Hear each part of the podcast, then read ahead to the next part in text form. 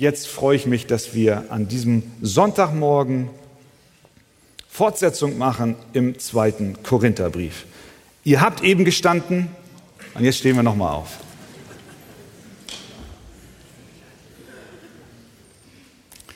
Schlagt doch gerne auf 2. Korinther Kapitel 11. Und ich lese von Vers 1 bis 15, damit wir verstehen, worum dieser Text insgesamt handelt. 2. Korinther 11 von Vers 1 bis 15. Möchtet ihr mich doch ein wenig in meiner Torheit ertragen? Doch ihr ertragt mich ja schon. Denn ich eifere um euch mit göttlichem Eifer. Denn ich habe euch einem Mann verlobt, um euch als eine keusche Jungfrau Christus zuzuführen. Ich fürchte aber, es könnte womöglich, so wie die Schlange Eva verführte mit ihrer List, auch eure Gesinnung verdorben und abgewandt werden von der Einfalt gegenüber Christus. Denn wenn der, welcher zu euch kommt, einen anderen Jesus verkündigt, den wir nicht verkündigt haben, oder wenn ihr einen anderen Geist empfangt, den ihr nicht empfangen habt, oder ein anderes Evangelium, das ihr nicht angenommen habt, so habt ihr das gut ertragen. Denn ich meine, dass ich jenen bedeutenden Aposteln in nichts nachstehe. Und wenn ich auch in der Rede ein Unkundiger bin, so doch nicht in der Erkenntnis, sondern wir sind euch gegenüber auf jede Weise in allem offenbar geworden. Oder habe ich eine Sünde begangen, indem ich mich selbst erniedrigte, damit ihr erhöht würdet, so dass ich euch unentgeltlich das Evangelium Gottes verkündigt habe? Andere Gemeinden habe ich beraubt und von ihnen Lohn genommen, um euch zu dienen. Und als ich bei euch war und Mangel litt, bin ich niemand zur Last gefallen, denn meinen Mangel füllten die Brüder aus, die aus Mazedonien kamen. Und in allem habe ich mich gehütet, euch zur Last zu fallen und werde mich auch ferner hüten. So gewiss die Wahrheit des Christus in mir ist, soll dieser Ruhm mir nicht verwehrt werden in den Gegenden von Achaia. Warum das? Weil ich euch nicht lieb habe? Gott weiß es. Was ich aber tue, das werde ich auch ferner tun, um denen die Gelegenheit abzuschneiden, welche eine Gelegenheit suchen, um in dem, dessen sie sich rühmen, so erfunden zu werden wie wir. Denn solche sind falsche Apostel, betrügerische Arbeiter, die sich als Apostel des Christus verkleiden. Und das ist nicht verwunderlich, denn der Satan selbst verkleidet sich als ein Engel des Lichts. Es ist also nichts Besonderes, wenn auch seine Diener sich verkleiden als Diener der Gerechtigkeit. Aber ihr Ende wird ihren Werken entsprechend sein. Amen. Es lohnt sich, eure Bibeln mitzubringen. Habt ihr gemerkt? Dann kann man mitlesen. Das war ein längerer Text, und man kann gut folgen, wenn man dann das auch schwarz auf weiß vor sich gedruckt hat. Worum geht es hier? Der Apostel Paulus setzt sich auch in diesem elften Kapitel mit Menschen auseinander, die seinen Dienst in Misskredit bringen wollen. Ihr habt am letzten Sonntag über Kapitel 10 gehört, dass es Menschen in der Gemeinde in Korinth gab, die dem Paulus vorgeworfen haben, er würde einen Kampf kämpfen im Fleisch. Das heißt, er würde niedere Gesinnungen haben, egoistische Motive und sich da also einmischen in die Situation und in die Problematik der Gemeinde. Und Paulus hat dem aufs heftigste widerstanden und hat erklärt, dass sein Kampf nicht, geist, äh, nicht fleischlich ist, sondern, sondern geistlich. Und auch in Kapitel 11 spricht er wiederum Menschen an in der Gemeinde in Korinth, die sich verdrehen lassen von falschen Aposteln, von Irrlehrern. Es tobte ein Kampf um die Herzen der Korinther. Auf der einen Seite war der Apostel Paulus. Er kam zu ihnen, er erklärte ihnen das Evangelium, er erzählte ihnen, wer Jesus Christus ist und er war, wie er selber sagt in Kapitel 1, Vers 1, er war ein Apostel Jesu Christi durch Gottes Willen. Gott hat ihm ein Amt gegeben. Das führte er aus. Er predigte das Evangelium. Auf der anderen Seite kamen nun aber in die Gemeinde Menschen, die sich als Apostel ausgaben und die meinten, sie hätten die gleiche Autorität wie er, wie der Apostel Paulus, aber sie waren nicht von Gott eingesetzt, sondern sie waren falsch. Sie wollten die Herde in die Irre führen.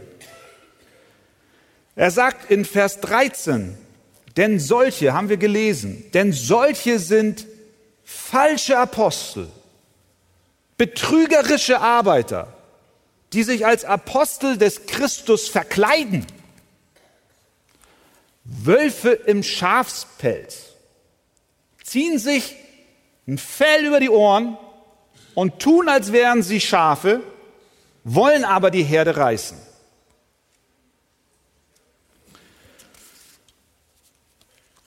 Paulus geht jetzt nicht im Detail darauf ein, was genau lehrmäßig im Detail die falsche Lehre war, die sie brachten, aber er gibt uns hier ganz klare Hinweise und Stichworte, die uns helfen zu erkennen, was war denn das, was die da reinbrachten, was den Paulus jetzt dazu veranlasste, das hier zu thematisieren. Schau in Vers 4. Denn, sagt er, wenn der, welcher zu euch kommt, einen anderen Jesus verkündigt, den wir nicht verkündigt haben, oder wenn ihr einen anderen Geist empfangt, den ihr nicht empfangen habt, oder ein anderes Evangelium, das ihr nicht angenommen habt, so habt ihr das gut ertragen. Also, die kamen rein und haben im Wesentlichen drei Dinge getan. Erstens, sie predigten einen anderen Jesus. Sie definierten Jesus anders, als der Apostel es tat. Sie haben einen anderen Jesus verkündigt, den wir, ich Paulus als Apostel, meine Mitarbeiter euch nicht gebracht haben. Das ist häufig der Fall bei allen Irrlehren. Sie setzen häufig an diesem Punkt an. Sie wollen dir einen anderen Jesus verkaufen als den, den uns die Bibel offenbart. Das hat sich nicht geändert. Meistens stolpern die Menschen darüber, dass die Bibel sagt, Jesus Christus ist Gott. Er ist die zweite Person der Gottheit. Da fängt schon an. Ah, naja, war er nicht doch nur ein Mensch? Dann stolpern meistens die Menschen darüber, dass die Bibel lehrt, Jesus Christus, der Sohn Gottes, kommt in diese Welt und lebt ein Leben was vollkommen ist, stellvertretend für die, die an ihn glauben. Und er gibt sein Leben stellvertretend hin.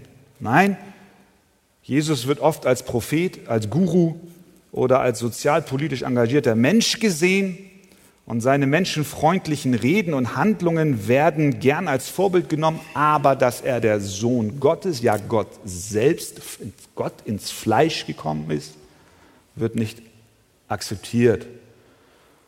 Sie predigen einen anderen Jesus.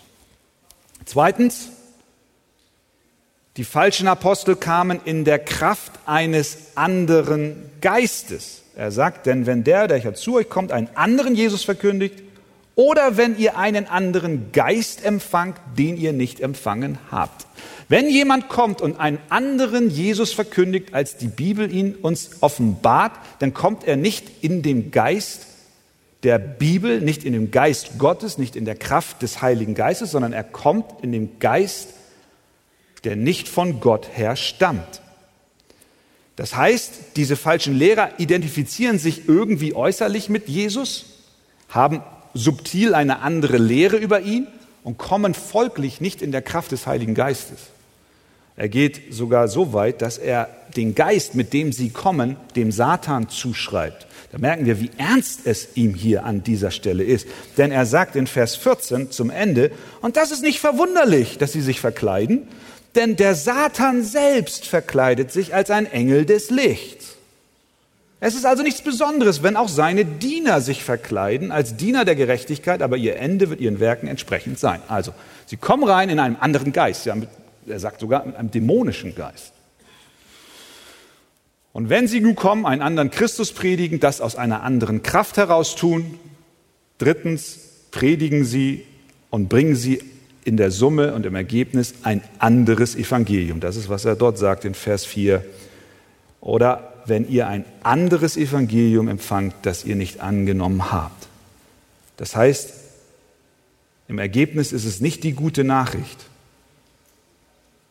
die sie von Paulus hörten, die ihnen dort zugetragen wurde von diesen falschen Aposteln. Sie leugneten die Rettung, die allein aus Gnade ist, und mischten sehr wahrscheinlich allerlei menschliche Werke, Gesetzungen und Satzungen, Gesetze und Satzungen hinzu. Und die Korinther, wie haben sie reagiert? Er schreibt, Vers 4, ihr habt das gut ertragen. Will heißen, vielleicht zur Kenntnis genommen, aber nichts gegen unternommen. Wie wir das heute ja auch manchmal kennen. Man befindet sich in so einem Spannungsfeld. Was, was ist noch akzeptabel? Wo können wir noch sagen, naja gut, ist nicht so schlimm, wir wollen ja hier Ruhe im Laden haben. Aber dabei übersieht man häufig die Grenzen, die die Heilige Schrift selbst zieht, in den Kernwahrheiten, die sie uns offenbart. Es kann nicht sein, dass ein anderer Christus gepredigt wird. Hier müssen die Alarmglocken äh, läuten. Und er sagt, hier, ihr Lieben, ihr habt es gut ertragen. Und was tut der Apostel? Antwortet er jetzt mit einem Verweis auf Toleranz und Vielfalt? Er könnte sagen, jeder wird schon seinen eigenen Weg finden. Ich habe euch das gepredigt und die predigen euch das und nun seht mal zu, wir leben in einer Vielfalt, nicht Einfalt als Christen und deswegen können wir alles stehen lassen. Nein, das tut er nicht. Sondern er nimmt sich diese Sache sehr zu Herzen. Sehr zu Herzen. Wenn es um die Attacke auf das Kern und die Kernbotschaft des Evangeliums geht, dann kennt er keinen Spielraum. Er reagiert auf zweierlei Weisen. Erstens, er reagiert mit göttlichem Eifer. Schaut in Vers 2. Denn ich eifere um euch mit göttlichem Eifer. Es ist mir nicht gleich, was mit euch geschieht. Dieser Eifer, den der Apostel Paulus empfindet, wurde ihm von Gott in sein Herz gelegt können es so verstehen. Er, er sagt eigentlich, liebe Korinther, versteht mich nicht falsch. Ich verteidige nicht mich selbst oder ich verteidige auch nicht die falsche Lehre um meiner selbst willen, sondern ich eifere nicht um mich, sondern um euch. Er sagt es wörtlich, denn ich eifere um euch. Und damit der Eifer, den er hier an den Tag legt, klar artikuliert wird, fügt er hinzu, dass dieser Eifer nicht selbstsüchtig ist, sondern er sagt, ich eifere um euch mit was? Mit göttlichem Eifer. Es gibt einen göttlichen Eifer um die Wahrheit. Das ist nicht verbohrte, engstirnige Theologie, sondern das ist der Kampf um die Wahrheit. Ich eifer mit göttlichem Eifer. Ich kann nicht alle fünf gerade sein lassen wenn Christus attackiert wird, wenn das Evangelium verdreht wird. Geht nicht. Ich komme mit göttlichem Eifer. Das heißt doch, dass der Eifer seinen Ursprung in Gott hat. Sonst ist er nicht göttlich. Da kommen wir zu einer Wahrheit, zu einer Eigenschaft Gottes, mit der viele Menschen Probleme haben. Denn Gott ist tatsächlich ein eifernder Gott, ein eifersüchtiger Gott. Ich hatte vor kurzem ein Gespräch mit, mit einem Handwerker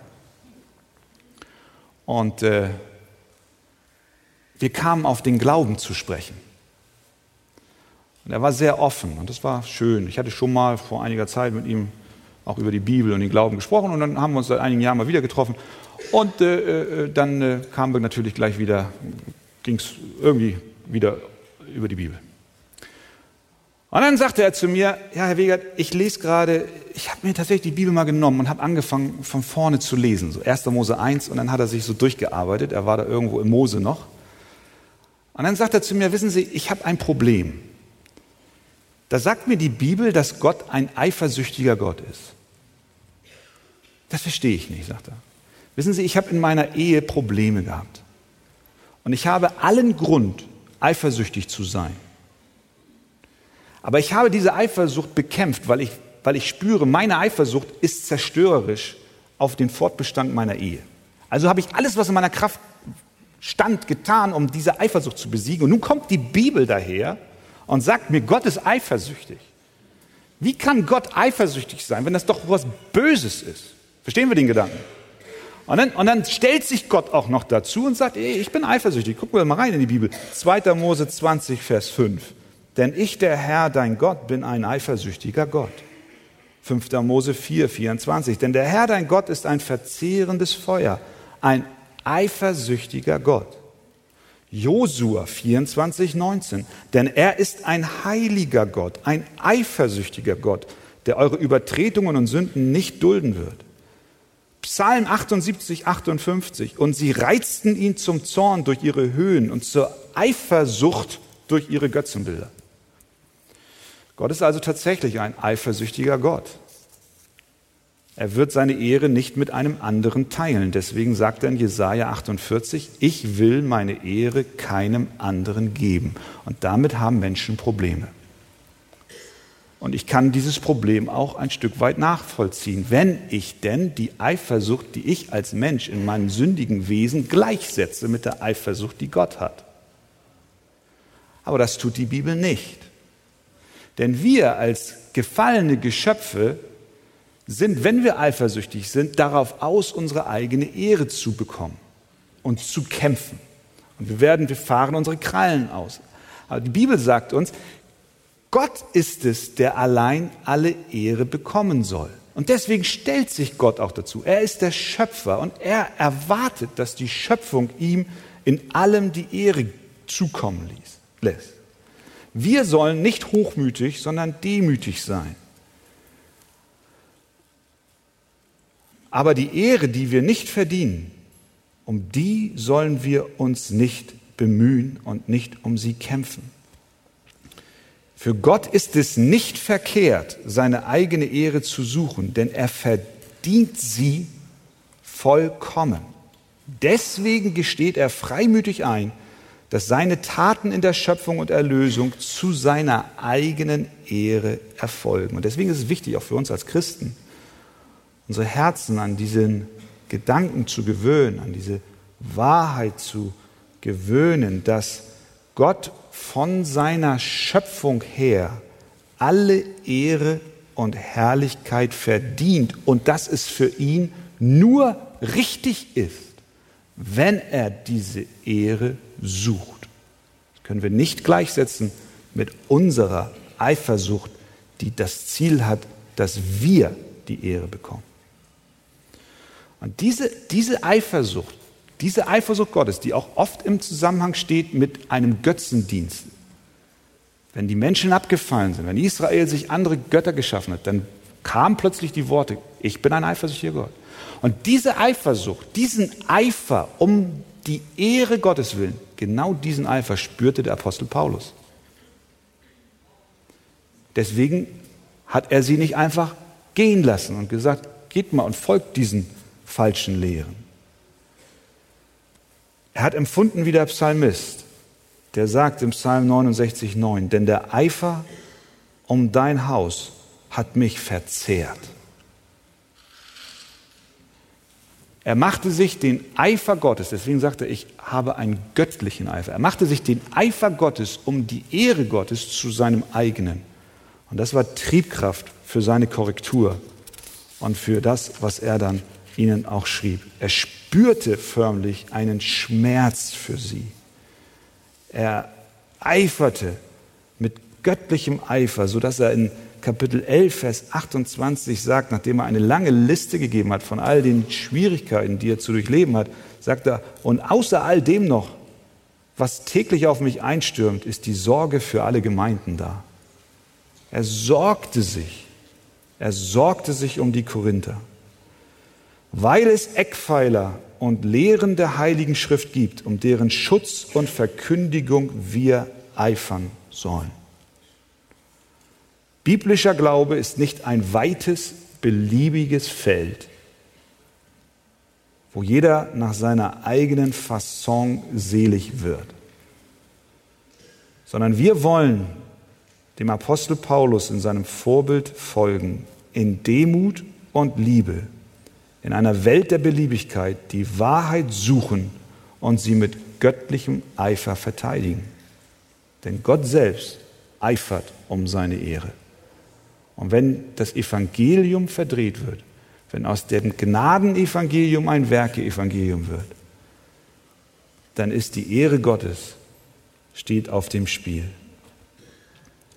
Daher sind wir auch als Gemeinde der Wahrheit des Wortes Gottes verpflichtet.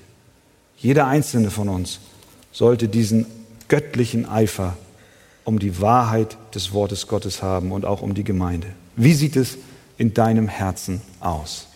Lass dich inspirieren von diesem Gedanken, dass du doch auch für Gott eifern solltest und nicht für deine eigenen Ziele. Die Reformatoren hatten ein Schlagwort, dieses bekannte Soli Deo Gloria.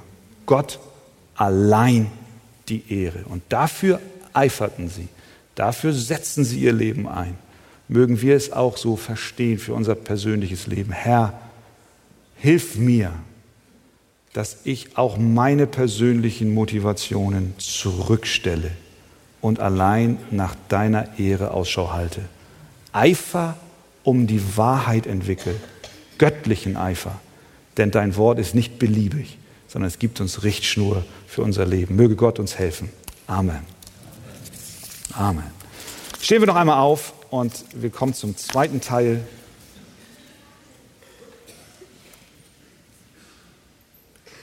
Und wir lesen aus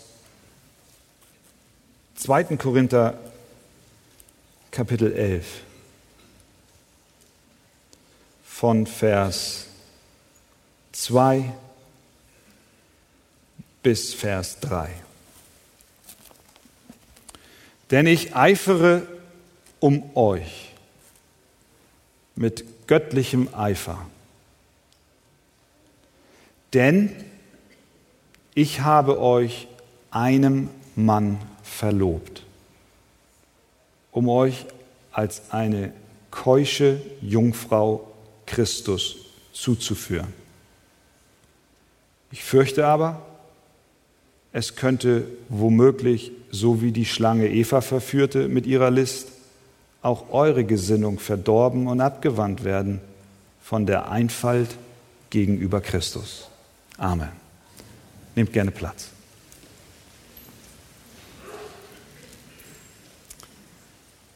Da waren also falsche Lehrer in Korinth, die einen anderen Jesus in der Kraft eines anderen Geistes verkündigten, was in der Summe zu einem anderen Evangelium führte. Eine Problematik, die heute genauso aktuell ist wie zu der Zeit des Apostel Paulus. Die Gemeinde in Korinth war diesem falschen Lehrer nicht abgeneigt und drohte sich von Christus zu entfernen.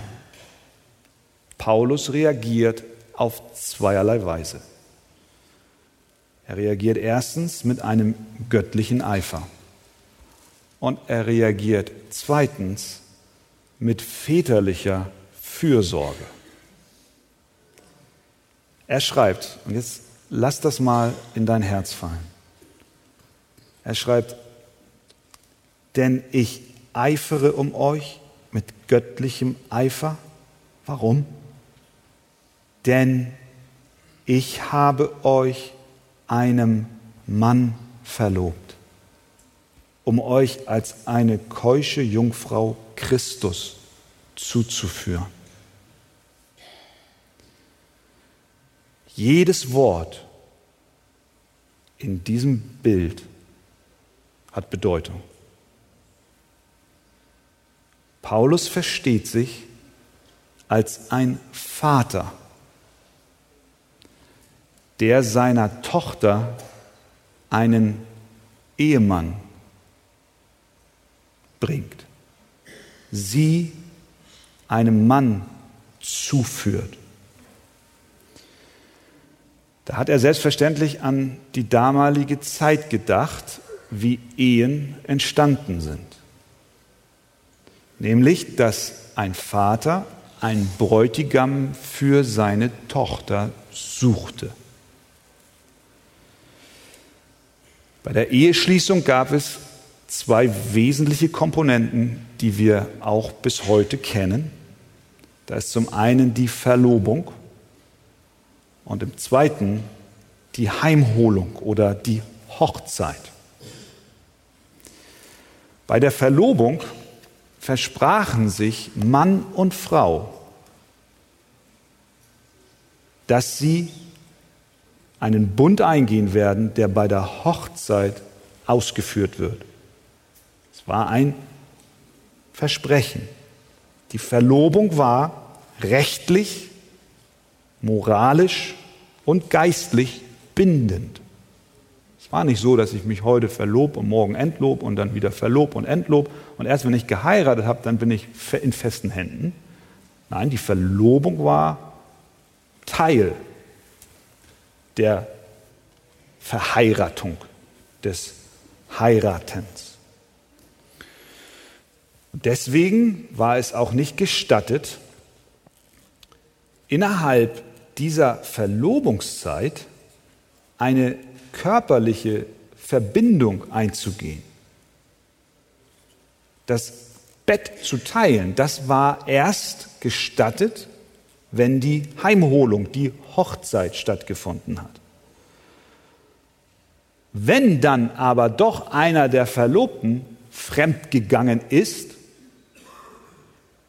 dann konnte diese Verlobung nur entweder durch eine Scheidung, eine offizielle Scheidung getrennt werden oder durch Tod. Das war der Grund, warum Josef so mit der Maria so in, in Not war. Ihr kennt den Text, dass sie die Verlobte war, plötzlich schwanger. Und er sagt, meine Zeit, wir sind verlobt, sie ist schwanger, da gibt es einen anderen. Ich werde sie entlassen. Ich werde mich von ihr scheiden.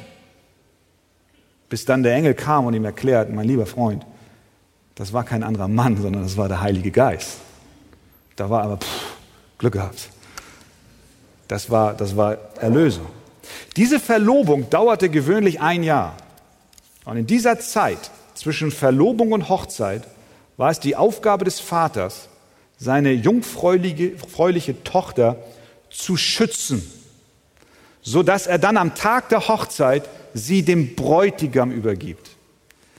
Wir haben ja auch in Deutschland immer mehr diese Hochzeitsrituale, wo dann der Vater von hinten reinkommt mit der Tochter am Arm und er übergibt die Tochter dem Bräutigam. Es fußt eigentlich in, dem, in, in der Ehe von damals, in der Eheschließung. Der Vater hat während der Verlobungszeit Sorge getragen. Die Tochter war schon versprochen, aber sie lebte bei ihrem Vater zu Hause. Und er sorgte dafür, er schützte sie, sodass sie nicht in Ehebruch fällt. Da waren Männer, die ihr vielleicht den Hof machen wollten, aber der Vater hielt sie rein bis zu dem Tag der Hochzeit. Und dieses Bild benutzt der Apostel Paulus hier. Er sagt, ihr Lieben, als ich nach Korinth kam und euch Christus predigte und Gott durch seine Gnade in eurem Herzen Licht gemacht hat, wisst ihr, was das war? Da wurde ich für euch zu einem geistlichen Vater und ich habe euch mit einem Mann verlobt. Ich habe euch an die Hand genommen und einem Bräutigam zugeführt. Und ihr, ihr lieben Korinther, habt euch bei eurer Verlobung verpflichtet, diesem einen Mann loyal und treu zu sein. Ihr habt Christus Gehorsam und Reinheit geschworen. Ihr seid einen bindenden Vertrag eingegangen. Eine wirksame Übereinkunft habt ihr unterzeichnet. Die Hochzeit hat zwar noch nicht stattgefunden, sie wird in Zukunft stattfinden. Ihr wurdet noch nicht im Haus des Bräutigams empfangen. Ihr wohnt noch bei mir im übertragenen Sinn. Meine Aufgabe ist es, euch reinzuhalten, bis der Tag der Hochzeit kommt.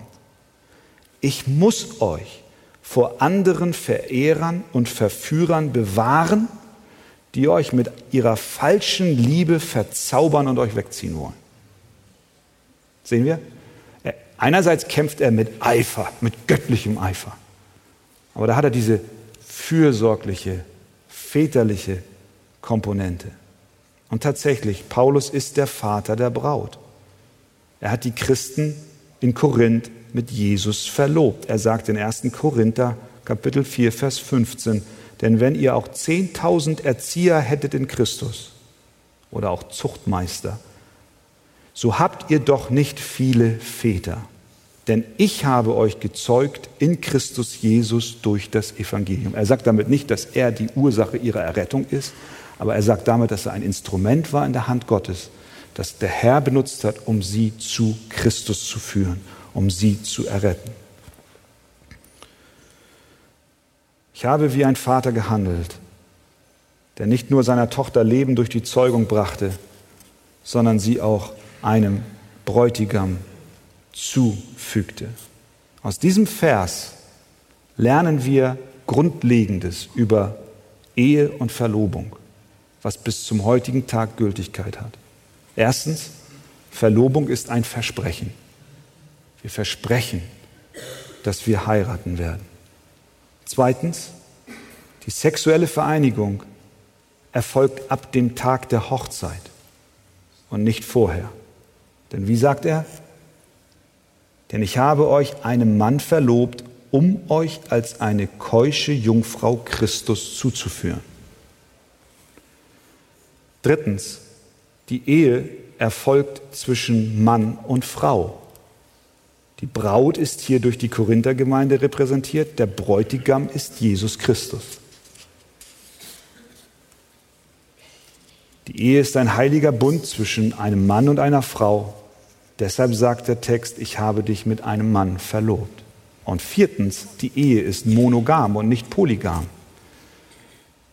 Ich habe euch mit wem? Mit einem Mann verlobt, nicht mit Männern.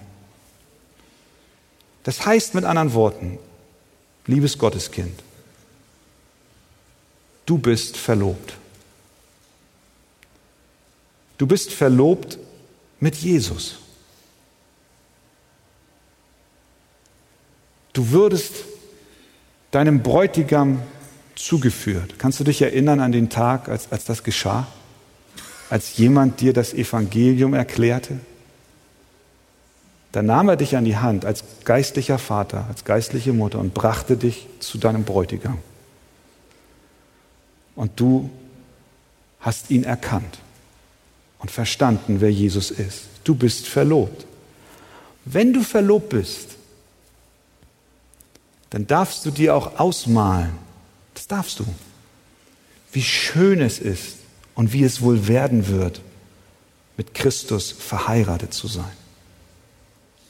Ich war auch mal verlobt. Das ist eine der spannendsten Zeiten meines Lebens gewesen. Wie wird es sein, mit meiner Frau ein Leben gemeinsam zu verbringen? Verlobungszeit ist Vorbereitungszeit. Verlobungszeit heißt, sich zu beschäftigen mit der Ehe, die kommen wird. Verlobungszeit heißt Freude. Verlobung heißt Ausschau halten, erwartend leben. Du bist mit Christus verlobt. Er ist dein Bräutigam. Dein Herz sehnt sich nach der Hochzeit, die doch schon bald stattfinden wird. Die Gemeinde wartet sehnsüchtig auf diese Hochzeitsfeier. Die Hochzeit des Lammes. Sie wartet sehnsüchtig auf die innige, auf die intime, ganz vertraute Verbindung mit ihrem Bräutigam. Die Gemeinde wartet nicht nur auf die Hochzeit, sondern sie wartet auch auf das Haus des Bräutigams. Denn noch leben wir auf dieser Welt, aber wir werden eines Tages in das Haus unseres Mannes einziehen. Und Jesus hat es uns gesagt, als er sich von seinen Jüngern verabschiedete. Er sagte, ich gehe hin, um euch eine Stätte zu bereiten. Und wenn ich hingehe und euch eine Stätte bereite, so komme ich wieder und werde euch zu mir nehmen, damit auch ihr seid, wo ich bin. Nimm dies als Ermutigung in den Tagen der Not, in den Fragen deines Lebens, die dich umtreiben, die Sorgen über Zukunft und Gesundheit und Arbeit. Schau mal, es gibt eine herrliche Zukunft. Du bist, du bist verlobt mit Christus. Und die Hochzeit wird stattfinden. Er wird dich in Empfang nehmen. Er wird mit dir das Hochzeitsfest feiern und er wird dir dein neues Zuhause zeigen, was kein Auge gesehen und kein Ohr gehört hat. Er wird es dir geben. Bis dahin werden Versuchungen kommen, Anfechtungen. Es werden Nebenbuhler kommen, die dich von deinem Verlobten wegziehen wollen. Das ist das Bild, in dem er redet. Korinther, lasst euch nicht irreführen. Lasst euch euren Glauben nicht rauben. Bleibt auf dem Boden der gesamten Schrift. Lasst euch das Evangelium nicht verdrehen. Und auch zu dir persönlich kommen Anfechtungen, Versuchungen, die dich von dem Weg abbringen wollen. Du bist auf dem Weg zur himmlischen Stadt, wie der Christ in der Pilgerreise von John Bunyan. Und es kommen Schluchten und es kommen Schlammwüsten und es kommen Menschen, die ihn in die Silbermine ziehen wollen, damit er dort umkommt und sein Herz an das Geld hängt. Er kommt auf den Jahrmarkt der Eitelkeiten und von allen Seiten kommen die Verführer. Das ist die Verlobungszeit. Und Paulus sagt, ich habe euch verlobt. Meine Sorge ist, dass ihr als keusche Jungfrau eurem Bräutigam zugefügt werden soll. Deswegen sagt er in Vers 3, ich fürchte aber, es könnte womöglich, so wie die Schlange Eva verführte mit ihrer List, auch eure Gesinnung verdorben und abgewandt werden von der Einfalt gegenüber Christus. Das heißt, er sorgt sich um sie. Die Frage, die ich dir persönlich stelle, ist die, bist du schon mit Christus verlobt? Wenn du es bist, dann lebe so und freue dich auf die Hochzeit. Wenn du es noch nicht bist und du dir die Frage stellst, wie kann ich verlobt werden mit Jesus, dann tu es so, wie es die Menschen hier in der Heiligen Schrift getan haben. Lass dich an die Hand nehmen, dir das Evangelium erklären. Wenn du an Jesus Christus glaubst, der für deine Sünden am Kreuz von Golgatha bezahlt hat, die Schuld getragen hat, die du hättest tragen müssen. Wenn du verstehst, dass er als ein reines Opfer für dich kam, sodass der Zorn Gottes, der über alle Ungerechtigkeit herabkommen wird, nicht mehr auf dich trifft, sondern auf ihn, dann bist du durch den Glauben aus Gnade mit Christus verlobt. Und du bist sein. Ich lade dich ein, feier heute Verlobung mit Jesus. Sage, ja, ich möchte dich heiraten, Herr. Ich freue mich auf diese Hochzeit. Möge Gott uns das in unseren Herzen schenken, zu seiner Ehre. Amen. Amen.